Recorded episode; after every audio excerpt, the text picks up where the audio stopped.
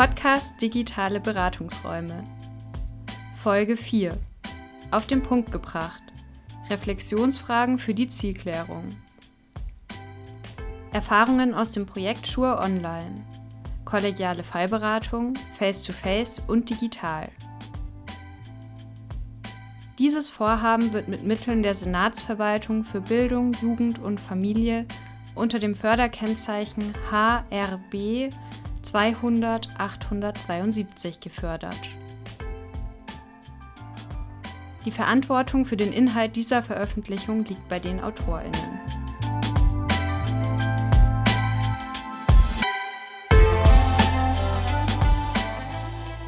Hallo und willkommen zu Digitale Beratungsräume, dem Podcast von Schur Online.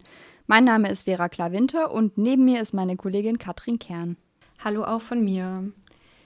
Wir beide sind Bildungswissenschaftlerinnen und arbeiten im Projekt Schur Online seit circa eineinhalb Jahren. Und wir entwickeln für Schur Online die Workshop- und Fortbildungskonzepte und führen die auch durch.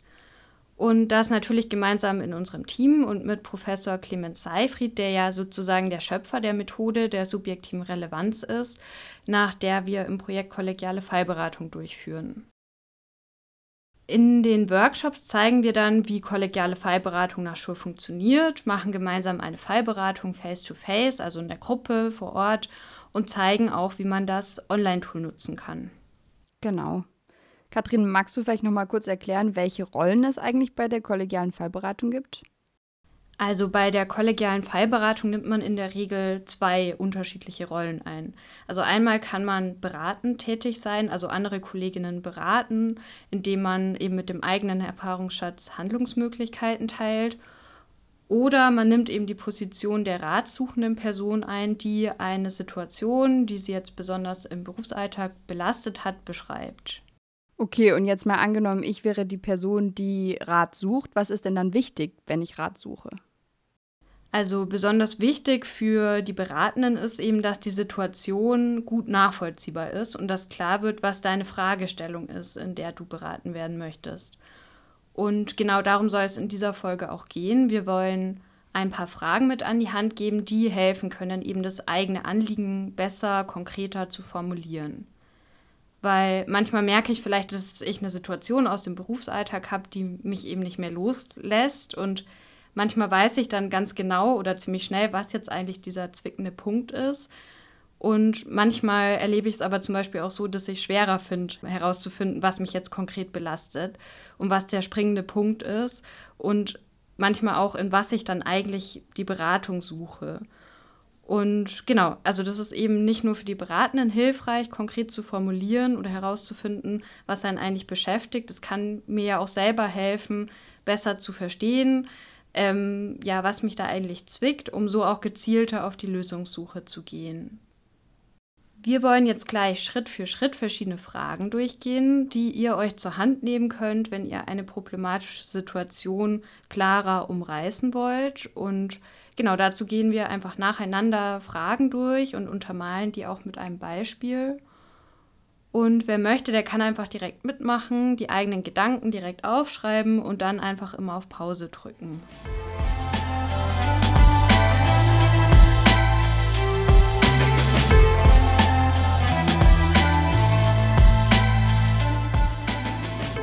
Alles klar, Vera, dann starten wir mal. Du hast ja eine Situation mitgebracht, die du aus deinen Erfahrungen in der außerschulischen Kinder- und Jugendarbeit mitbringst. Genau. Dann bitte fass doch einfach mal deine Situation kurz zusammen, am besten in so einer Art Überschrift mit so ein paar Schlagworten. Okay.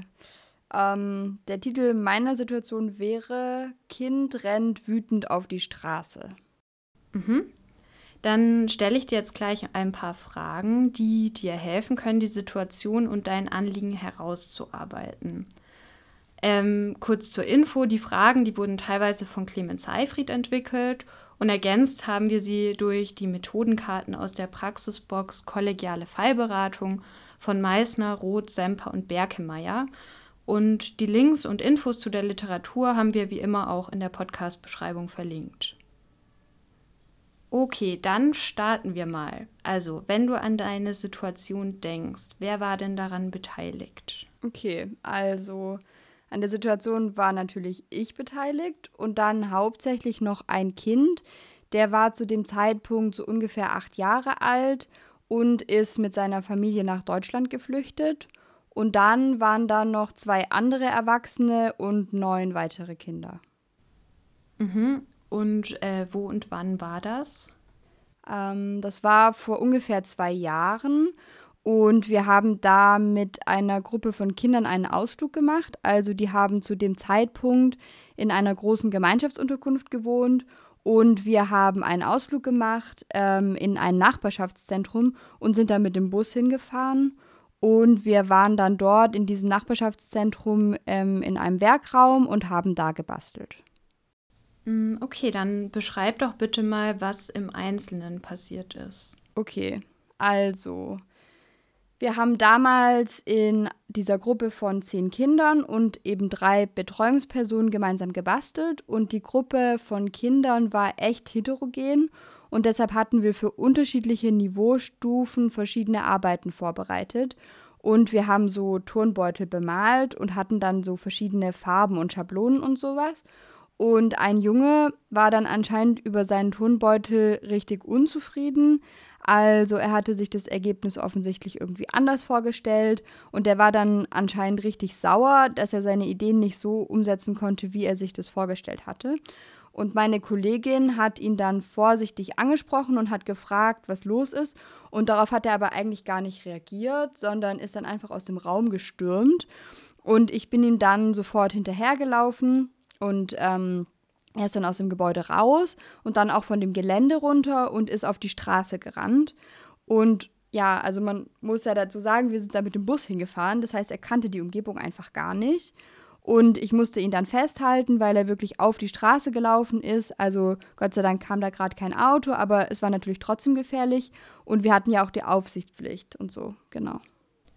Mhm, und jetzt in der Situation konkret, also was hast du da gemacht und wie hast du dich verhalten?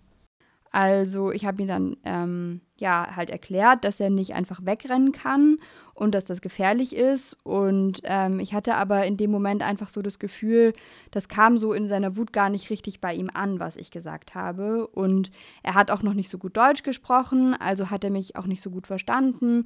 Und da war dann auch die Sprachbarriere einfach Thema. Und ich musste ihn aber eben richtig festhalten und er wollte sich so die ganze Zeit losreißen. Und ich habe mich dann so hingekniet und versucht mit ihm auf Augenhöhe zu sprechen sozusagen. Und ja, nach einer Weile konnte ich ihn dann an der Hand nehmen und dann sind wir zurückgegangen zu den anderen. Mhm, und wie hast du persönlich die Situation erlebt? Wie ging es dir emotional damit? Das war irgendwie ein ganz blödes Gefühl. Also es war einerseits total stressig und ich hatte auch Angst, dass ihm was passiert oder er wegrennt und wir ihn dann nicht wiederfinden. Und ich habe mich da ziemlich verantwortlich gefühlt. Und andererseits war es auch blöd, ihn so festzuhalten. Also das hat sich für mich irgendwie so gewaltvoll auch angefühlt sozusagen. Und ja, auch jetzt, so zwei Jahre später, denke ich da manchmal immer noch dran und sehe da dann irgendwie auch, dass ein manchmal so Fälle doch echt auch lange beschäftigen können. Ja, also das kann ich persönlich auf jeden Fall auch noch mal bestätigen aus meiner pädagogischen Praxis, ähm, dass einem so nachhaltig manche Sachen eben noch so nachgehen und noch so nachklingen. Ähm, du hast eben beschrieben, dass die Situation, also beziehungsweise dass du das Festhalten, so wie ich es verstehe, so ein unangenehmes Gefühl in dir ausgelöst haben. Ähm, warum bist du denn mit deinem Vorgehen nicht ganz so zufrieden gewesen? Oder ja, bist du es auch immer noch nicht vielleicht? Also, ich habe zwar erreicht, dass dem Jungen nichts passiert ist und dass wir dann auch zurück zu den anderen gehen konnten, aber irgendwie war ich mit der ganzen Situation einfach unzufrieden. Ähm, also ich glaube, weil ich gar nicht ihn erreichen konnte in dem Moment und weil ich auch nicht ganz verstanden habe, wieso er so wütend war und warum er überhaupt weglaufen wollte und weil sich mein Verhalten für mich in dem Moment einfach nicht gut angefühlt hat. Also auch wenn mir schon klar war, dass ich ihn da festhalten muss und ihn auch vor einer Gefahr beschützen muss sozusagen und ich ja auch versucht habe, ihn festzuhalten und mich gleichzeitig dann hinzuknien und mit ihm auf Augenhöhe zu sprechen, statt so von oben herab sozusagen, ähm, ja, bin ich damit einfach nicht ganz zufrieden und für mich hat sich das einfach nicht gut angefühlt alles. Mm, und wenn du das jetzt so alles in allem nochmal so betrachtest, was ist jetzt für dich in der Situation so der springende Punkt, der Knackpunkt? Also was würdest du eigentlich gerne erreichen in so einer Situation, beziehungsweise was, ja, was ist in der Situation dein Ziel? Mhm. Ähm, ja, ich frage mich einfach, was hätte ich in der Situation besser machen können? Hätte ich noch was anderes tun können, das sich dann vielleicht für mich stimmiger anfühlt und bei mir ein besseres Gefühl hinterlässt? Und dann vielleicht auch noch so die generelle Frage, wie kann man damit umgehen, wenn Kinder weglaufen, wenn da eine Gefahr ist? Wie kann man sie dann gut festhalten sozusagen? Wie kann man dann gut mit ihnen kommunizieren? Wie kann man mit einer Sprachbarriere umgehen in solchen Momenten? Ja, das wären so meine Fragen. Ja, danke, Vera, dass du deine Situation heute mitgebracht und äh, auch eingebracht hast. Und ich fand es jetzt auch besonders spannend, so als Moderatorin zu beobachten, wie die Situation immer klarer geworden ist. Also so ein, wie so ein Puzzle sich so zusammengefügt hat. Ähm, wie war es denn für dich? Also du kennst ja beide Rollen, warst also schon beratende Person und jetzt gerade eben Ratsuchende. Ähm, wie ist es dir denn gerade so ergangen? Mm, ich finde es immer ganz interessant, wie einem durch bestimmte Fragen nochmal andere Dinge auffallen oder man anfängt, anders über Dinge nachzudenken.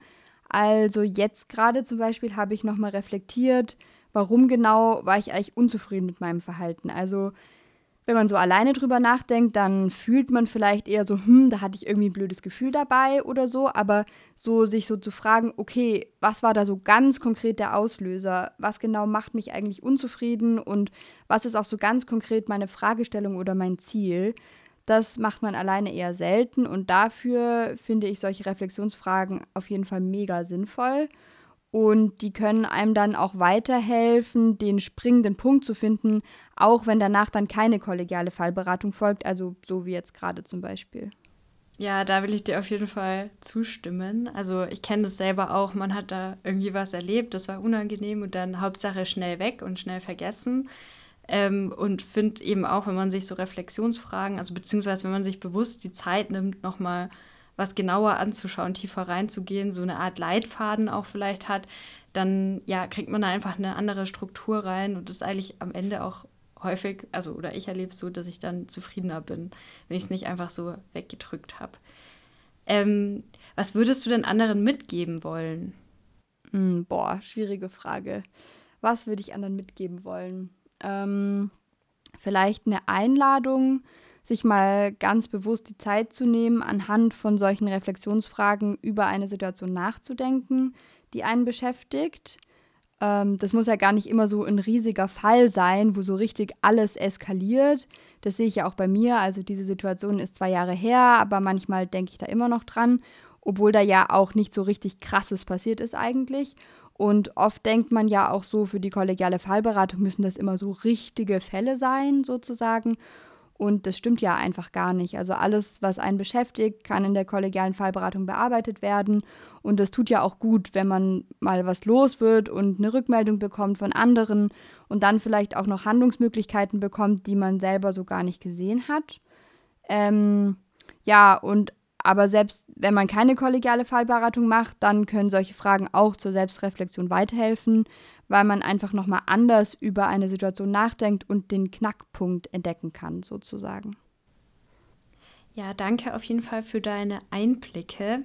Und für heute sind wir schon am Ende der Folge angekommen und hoffen, wir konnten Ihnen und euch einen guten Einblick geben und so einen kleinen Leitfaden mit auf den Weg geben, wie man auch in verzwickten Situationen sich eigentlich an so einer Struktur entlanghangeln kann.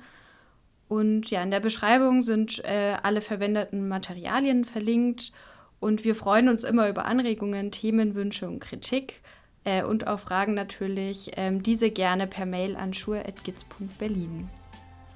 Alles Gute und bis zum nächsten Mal. Dankeschön. Tschüss.